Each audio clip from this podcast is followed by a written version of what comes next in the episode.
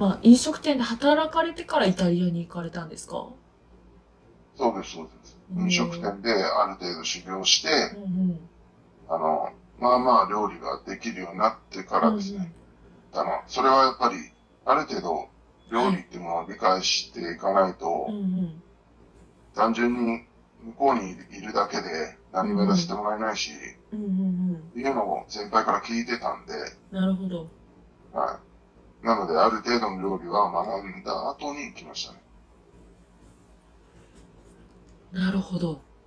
はい。と、やっぱりその修行していって、そのはイタリアに行かれ、イタリア、その現地で修行をなさる。あとはその、はいしかもイタリアって、やっぱりその地域地域で、あの結構、あの、料理も違うんじゃないかなっていうふうに思うんで違うと思っているんですけれども、あなんで、その、まあ、南イタリアに行かれたんでしょうか？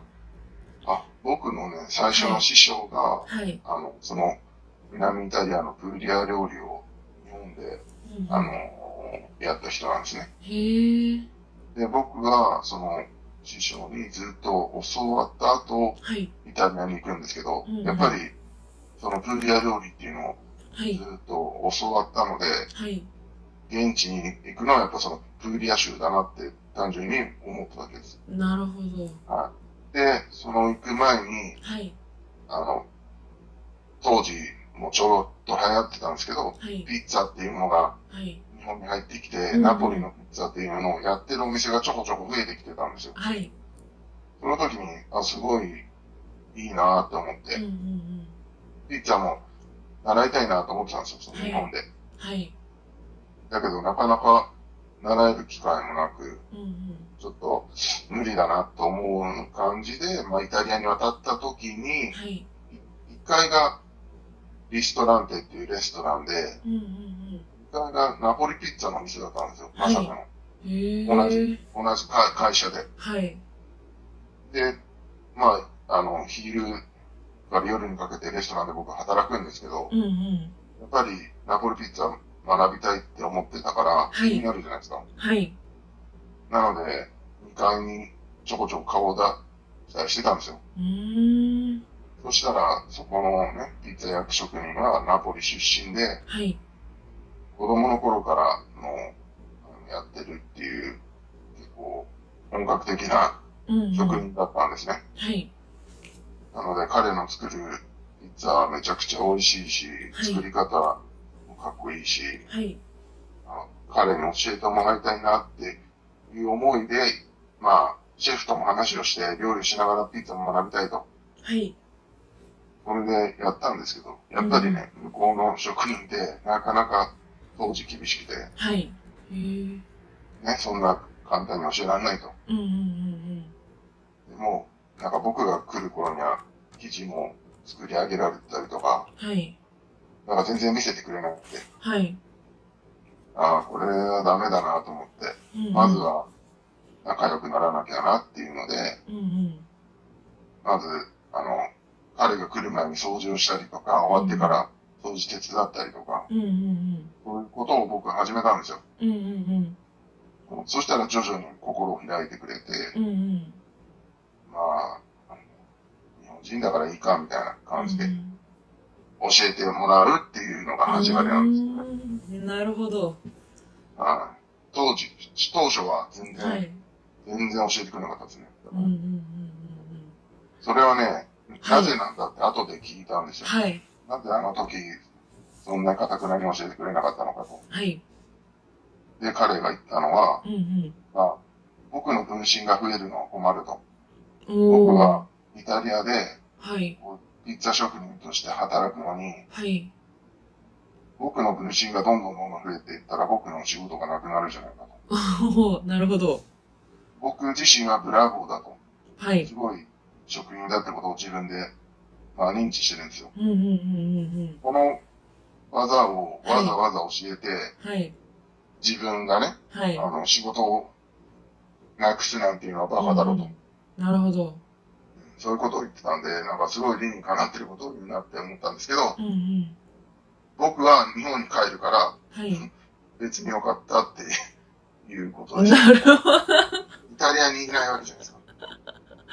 なんか、だから、そう。だから、教えたらしいですよ。なんかイタ、イタリア人っぽいですね。なんか、面白いですね。面白いですねで。も確かに、それを聞いたときに、はい。あ、確かにそう、そうだなと思いましたね。うんうんうん自分の分身がいっぱい増えて、はい。例えば一人からね、はい。何何千人になっちゃったとしたら、うんうん。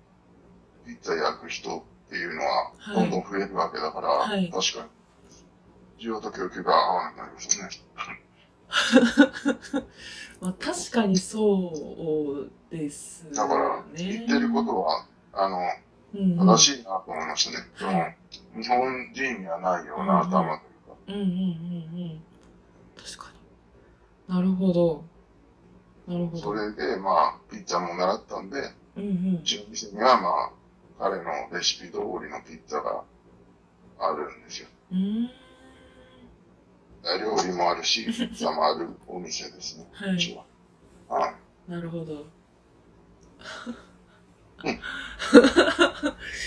いや、なんかこう、じわっと面白いなと思っていて。はいなんかなんかやっぱりその、今結構その、同じレシピとか、なんか同じ調理方法でやっても、作る人によって、なんか全く同じ味ってやっぱなんか、全く同じとかコピーとか分身までは、なんかならないんじゃないかなっていうふうに、ちょっと思うんですけれど、なんかそのやっぱりピザとかになると、どうなんですかね。なんかこの、もう、純まあ、粋なレ、シピがあれば、はい。ある程度のとこまでは一緒にいけるってことですね。そうであとすよね。はやっぱり、うんうん、あの、ね、釜が違ったりとか、うんうん。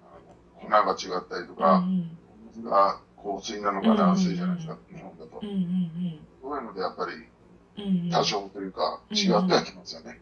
なるほだど。から例えば作る側は、うんうん当時の思いが強い人ほどうんうん。同じものを作ろうって思う料理人が多いんだと思いますけどね。うんうんうんやっぱ例えば簡単に教えてもらったものを、うんはい。あの自分が簡単に習得してしまって披露すると、うんうん。例えばそれをすぐ変えてみたりとかっていうのは、なっちゃうんじゃないですかね。なるほど。だから僕なんかは師匠からもそうですし、はい。そういうピッツァオールからもそうですけど、はいそんな簡単にやっぱりやらせてもらえなかったので、うんうんうんうん。やらせてもらえた時はすごい嬉しかったんですよ。で、やっぱりそこまで行くのに時間もかかって厳しい思いをして覚えたものを、はい。そう簡単に変えようとは思わないですよね。あとは自分が納得して覚えた料理っていうものを、うんうん。あの、ね、そんなに簡単に変えていいのかとも思いますし、うんうんうん例えばじゃあイタリア料理と、うんうんあの、フュージョンをっていいいのかもしれないんですけど、うんうんまあ、僕は、やっぱり現地の味をそのまま食べてもらいたいっていう気持ちがあるので、うんうんあんまりそういうことはしないようになんかしてますね。なるほど。はい。ありがとうございます。そうですね。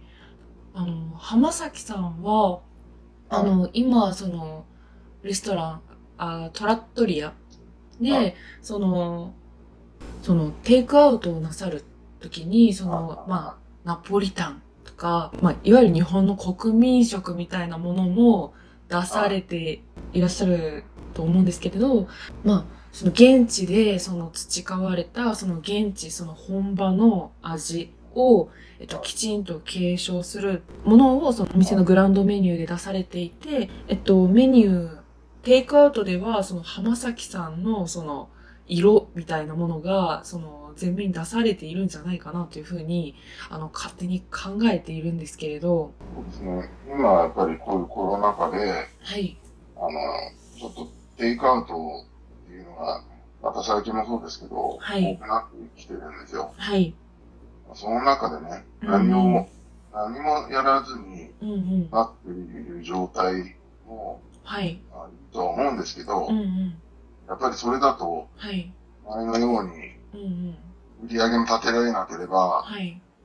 従業員も何もすることがなくなってしまうと。うんうんその中でどうせオープンしてるんだったらっていうんで、うん僕は緊急事態最初の時うん。もう開けてたんですよ。うんうん周りが閉めてる中で。うん。うんうんでも飲食店にやれることは。何な何なのかっていうのは、うんやっぱり食べるものを作ることだと。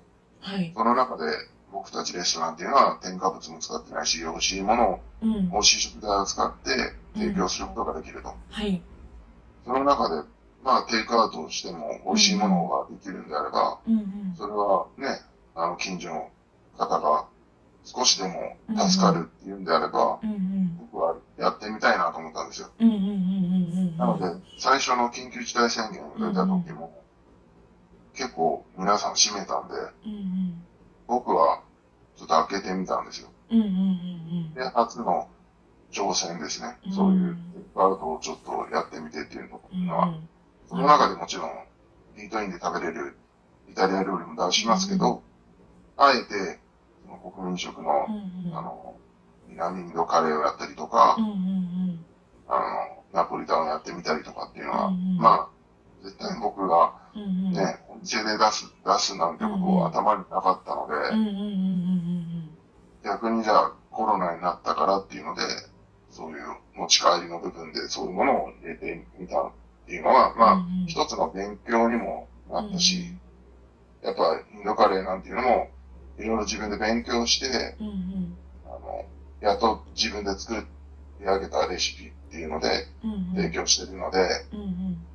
まあ一つの挑戦がそこでできたのかなとは思いますね。コロナがなければ、まあそれもできなかったってうんう。いうんのがあるので、一つうん厳しい状況ですけど、うんうん。まあ一ついろんなことを挑戦できたかなとはうん思いますよね。うん。なるほど。カレーっていうのはやっぱり、皆さん知らない間にやっぱ好きで言えば何食も食べてるものなんで、うん知らずとやっぱ食べたくなる商品っていうのは、うんうん。そういう国民食なんだと。僕もまあ好きなんで、うんうん。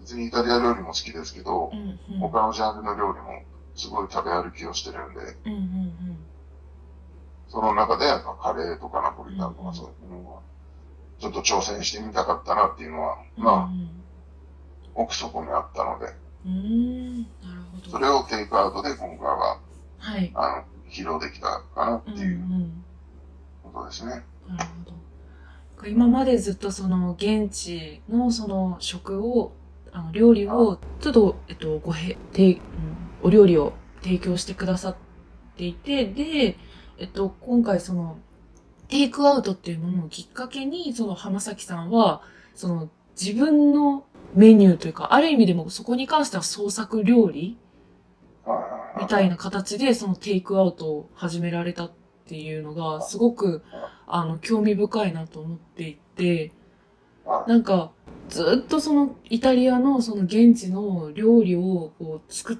り続けていて、で、そこからその国民食を作られるってなった時には、やっぱりそのイタリア料理のそのエッセンスみたいなのが、そのまあ日本の国民食だとしても入ったりはしているんですか？あ、それはね、うんうん全く入ってないんですよ。おー、なるほど。それはは僕は逆に、い。インインド料理なので、はい。本当にインド人が作るんだったら、こういうふうに作ったりしてるんだな、こういうレシピがそうなんだなって。うんうん、うん。逆に今度は、そのインドに切り替えてはい。やってますよね。スパイスをやっぱり、うんうんすごいちゃんと調合して大切にやってたりとか。うんなるほど。そうそうそう。だから、今度は逆に、そのインドカレーを作るんだったら、うんうん。インド人になった気持ちで、うんうんまあ、ナポリタンはね、日本で、あれした、あの、料理ですけど、うん。うんうんナポリタンを主体としてうん。やってるお店っていうのはあるわけで、はい。有名なね、あの、お店も確か新橋にああったと思うんですけど、はい。ナポリタン。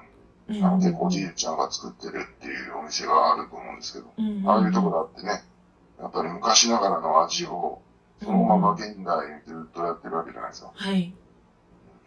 それは、うんあの、日本のケチャップを使ってっていうのは、はい。すごい美味しい、できると思うんですよ日本のケチャップだったりマヨネーズって、すごい、あの、すごいちゃんとできてて、うん。うんうんうん。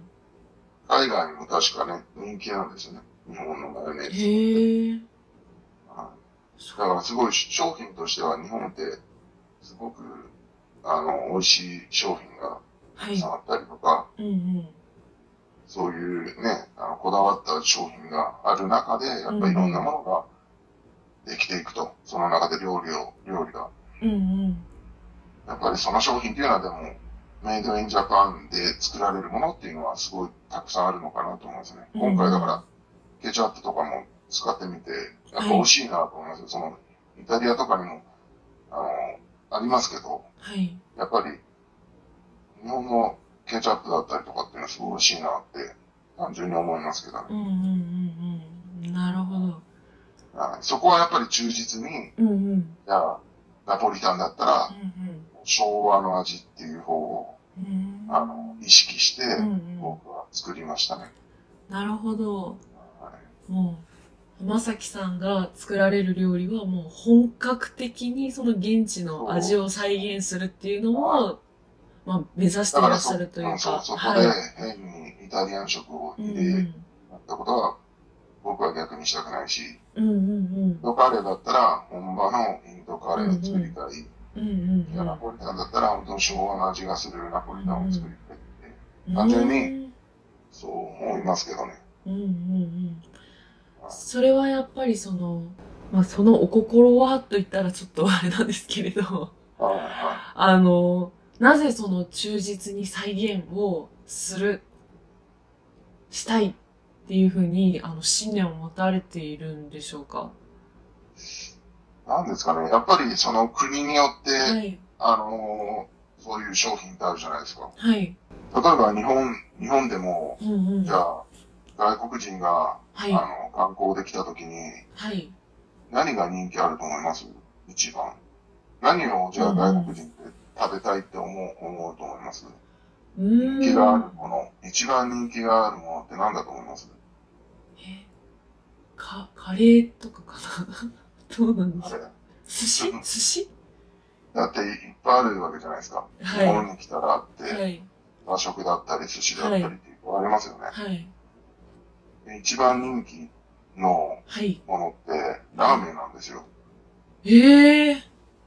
そう外国人が日本に観光できた時に、ええー。一番食べたいとか思ってるものってはい何なのかって、ララーメンなんですよ。えー、え、すなんでなんでしょう？やっぱりね、豚骨もそうだし、醤油もそうだし、味噌もそうだし、はい。あの、彼たちってすする文化はないから、はい。ヨーロッパの人たちも、はい。その、ラーメン食べる時も、日本人みたいにすすったりとかはしないんですよね。はい。うまく、うまく口の中に丸め込んで入れるんですけど、うんうんでやっぱりあの、スープっていうものはうん。うんうん世界共通じゃないですか。はい。その中でやっぱ醤油を使ったりとうんか、うんあの、豚骨の味だったりとか、ああいう濃い感じってうん。うんうん。結構あんまりないのかなと思うんですよね。はい。あの、バシッと決まってる味っていうの。はい。あ、イタリアにもズッパとかスープとかまあ、いろいろあるんですけど、スープって。はい。でも、やっぱそういうラーメンみたいなそういう感じっていうのはなかなかなくて。なるほど。まあね、塩分が強いから実際問題すごい体にはあんまり良くないのかなとは思いますけど、でもみんな中毒性があって、うん。うんうん。食べたいと思うものうって、んあの、ラーメンだと思うんですよ。うん。なるほど。特に確寒い寒い時も。かにな。なるほど。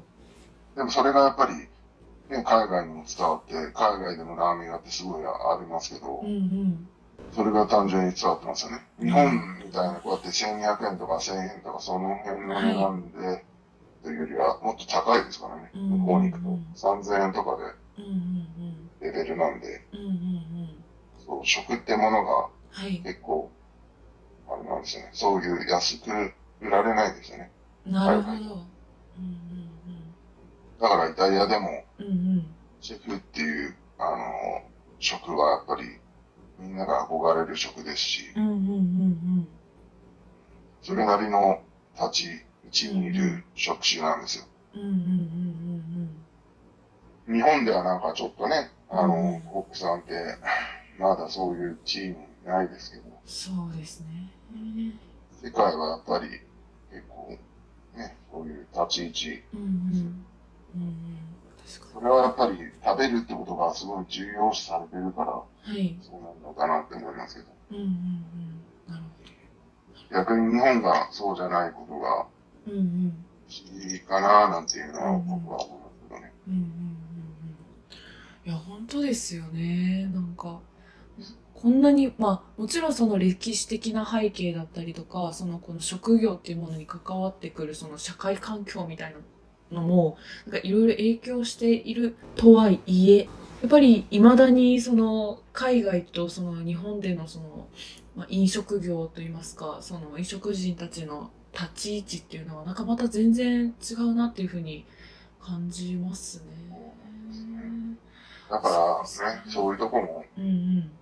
いけばいいかなって思ったり、今回のね、うん第2回の緊急事態宣言が出た時うんも、こういう、料あの、レストランが、なんか悪者になってるけうん。ど、うんこんなの実際問題ね。うん。うん。まあ、じゃあ昼は良くて夜は悪いのかって話になうんうんるし、うん。だからね、すね。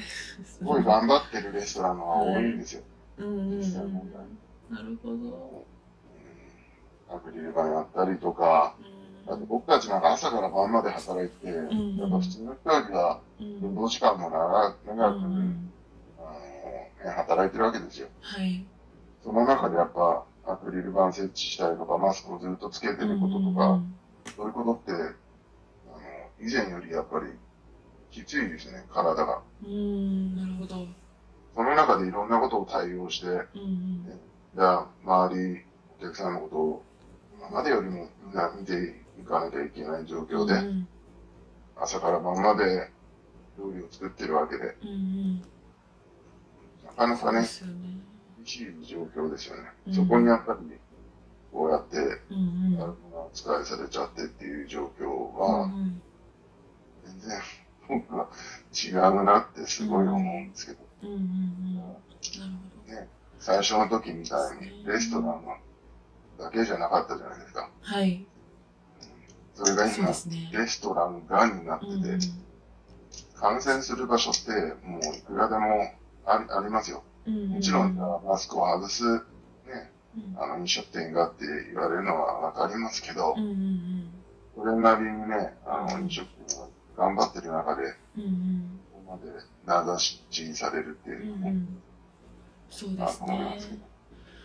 その浜崎さんはそのまあ今までもすごくその、まあ、現地だったりその地域の文化とか伝統だったりその作られた方のそのまあその料理に込められたものにをすごく大事になさっていらっしゃるっていうことだってまたさらにその、まあ、イタリアンっていうものの垣根を越えて様々な文化をまあある意味そのトレースしてと言いますか、あの料理を作られたりしていらっしゃって、で、今、またその、だいぶ今までとその、このご時世、あの、だいぶ状況が変わってきているじゃないですか。飲食店のそのあり方みたいなものもまたちょっと考えなきゃいけなくなってきていて、あの、これからその浜崎さんはなんかどういうふうにやっていこうと言いますか、なんかどういう形でその、まあ料理、あの浜崎さんご自身のその信念を貫きながら、なんかどういうことをやっていこうとますかはい。時代に合わせなきゃいけないなっていうのは僕は常日頃思ってるんですよ。はい。昔のいいものは残しつつ、やっぱ現代にあったことをしていかなきゃ生き残ってはいけないなとも思うので、はい。何を大切にするっていうのは、やっぱりはい。教わった、ね、そのものはすごい大事にしていかなきゃいけないし、はい。でも今時代にあった、あの、そういうこともしていかないと生きていけないので、それはやっぱり考えながらちょっとやっていかなきゃいけないなっていうのは常に思ってますよね。うん。なで、るほど。やっぱりお店の変化っていうのも必要だし、うんうん、やっぱどんどんどんどんうん年が経つにつれて、はいやっぱりね、今までじゃあできなかった子がお料理を作るようになるわけじゃないですか。はい。うちにいるスタッフもそうですし、うんうんうんやっぱその時に今までどうやったような味をきっちり作らな作らなきゃいけないということもうんうん。指導しなきゃいけないし、うんでもその時にね、その時代にあったうん。やり方がじゃあ前の同じでいいのかって言ったら、そこは変えていかなきゃいけない時もうん。いるかもしれないですうんうんよね。うん。だから僕は時代に合った、あの、うんうんれていければなとは思うんですけどうん、ただやっぱり教わったレシピとかそういうものは伝承していきたいなうん。っていうのは思いますよね。だから今回の海外でないイタリアに行けない人たちってんいたと思うんですけどその中でもじゃあうちのお店に来てくれれば現地を思い出せて、イタリアに入れるはい。っていうふうに思ってくれるんだったら、それはすごいいいのかなってなんですよ。まあ実際、イタリア人も来てくれたりとうんか、うん。イタリアの好きな人がうんうん。店に訪れてくれて、はい。あ現現地行かなくてもこれだったら、うんうん。神楽坂でくれる食えるからいいよみたいなことを言ってくれる人もいたし、はい。だからまあ、そういうとこはね、守っていきたいなと思うし、うんうん。今だったらやっぱイタリアに行けないので、はい。うちのお店に来てもらえれば、そのイタリアの雰囲気を味わって食べていただけるっていう空間を作っていきたいなと。うんうん、やっぱ家で食べるものと、レストランで食べるものって違うんだなっていうのをそこで思わせたいですね。うん。なるほど。だから、例えば、デイカートで帰って家で食べるのと、はい、やっぱりレストランで食べるっていうことが違うっていうことを、やっぱりちゃんと、分かってもらいたいというか、うんうんうんうんそこにはやっぱりね、あうんうん。の、サービスマンもうんうん。いて、僕もいて、そういう雰囲気がある中で食べることが、やっぱり大事なんだよっていうことですよね。なるほど。うん。だからリモートもいいですけど、うんうん。やっぱりちゃんと人とね、うん対面してお話をしながうんら食事をするっていうことが、うんやっぱどれだけ大切なのかっていう。うんうんですね。今は、まあ本当難しいのかもしれないですけど、うんうん昔みたいに大勢集まってっていうことも、これもね、時が過ぎれば、はい。まあまた元に戻れるのかなとは思いますけど。うんうんうん。そうですね。なるほど。やっぱりその伝統だったりその食っていうですかね。このご時世のやり方だったりとか工夫だったりとかそのいろいろ考えなきゃいけないこと変えなきゃいけないことはたくさんあるけれどもやっぱりそこのその浜崎さんはその変えてはいけないものといいますか変えないものっていうものもすごく大事になさっていてでそのだからこそ浜崎さん浜崎さんだからこそその例えばその海外にその旅をするしたような気分になる旅行気分を味わってそこにの現地に行ったような気分になるみたいな。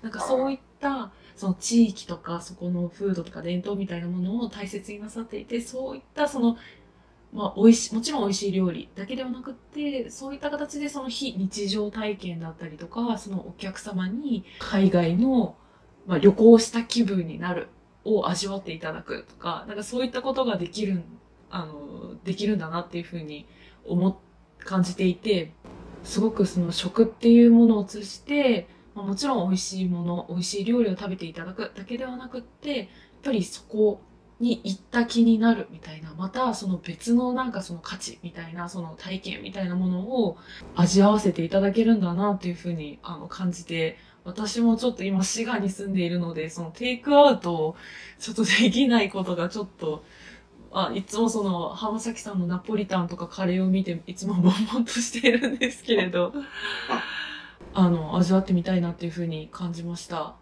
だから地方発送もうんね、してるんですよ。え、そうなんですか？普通にしますよ、そういう人にはね。え、ナポリタン滋賀でも食べられるんですか？あナポリタンはね、あれですけど、はいカレーのルーとかは、はい。真空で冷凍してるんで、あ、そうなんですか？送ったりとか、お肉、前だったらね、クはいリスマスの時に、丸鶏のローストをはい。送ったりとかしましたよ。え、すいませ。そういうんふうに、知らなかった。こっちは来れないけど、はい。家でうちの料理を食べたいっていう人がいたんで、はい。それはやったりとかしてますよ。なんと、ありがとうございます。ちょっとまたご連絡させていただきます。ということで、あの、今回は、あの、浜崎さんのご紹介ということで、あの、浜崎さんのお話をたくさん伺わせていただきました。はい。浜崎さん、ありがとうございます。はい。はい。ありがとうございました。はい。